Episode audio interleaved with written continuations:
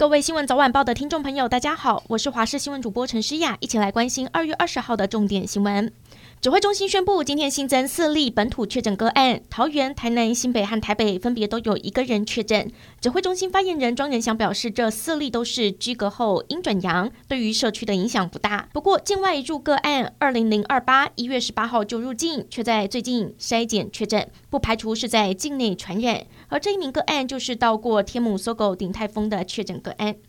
高雄今天加零，针对社区筛检也都持续进行中，目前已经筛检上万人，尚未发现有确诊的个案。不过现在有民众发现了中油弘毅社区教员公寓疑似改为防疫旅馆，让当地的居民人心惶惶。市府澄清，这里不是防疫旅馆，而是中油安置二十名自主健康管理的员工，并非居家隔离的对象。而且经过三次 PCR 裁检都是阴性，确认风险极低。虽然高雄没有确诊的个案，但是邻近县市台南加一个案也是炼油厂群聚相关，是在隔离期间裁检确诊。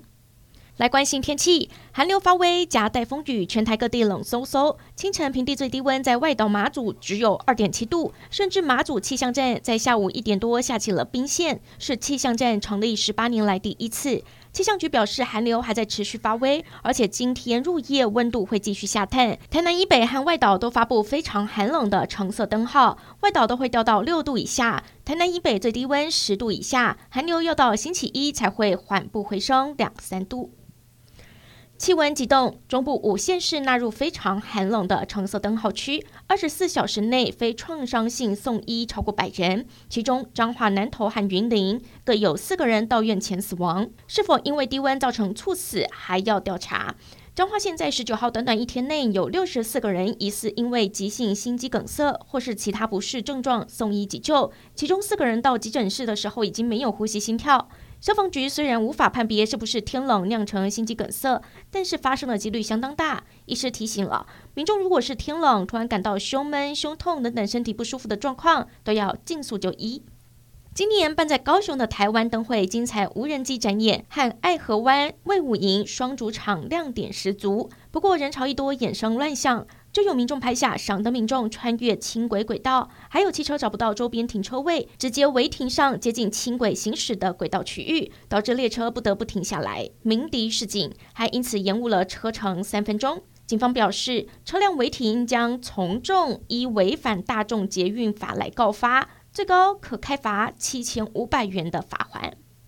国际消息：北京冬奥今天迈入尾声，中国国家主席习近平会出席闭幕式。日前，中国官方才先举行了预演，要确保闭幕式顺利成功。担任总导演的张艺谋透露，闭幕式没有明星，也没有演员，将以来自各大中小学的演员来强调所谓的人民性，也就是各行各业的支持。不过，为了举办这一场冬奥，场馆附近的工厂却叫苦，因为这一些工厂都被官方下令不得开工，就为了让北京的天空不会雾茫茫。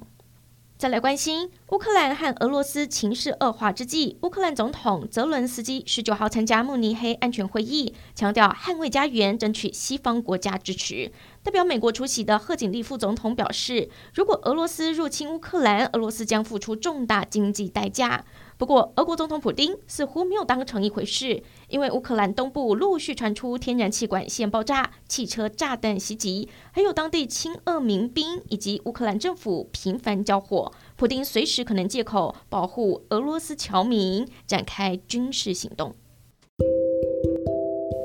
感谢您收听以上的焦点新闻，我们再会。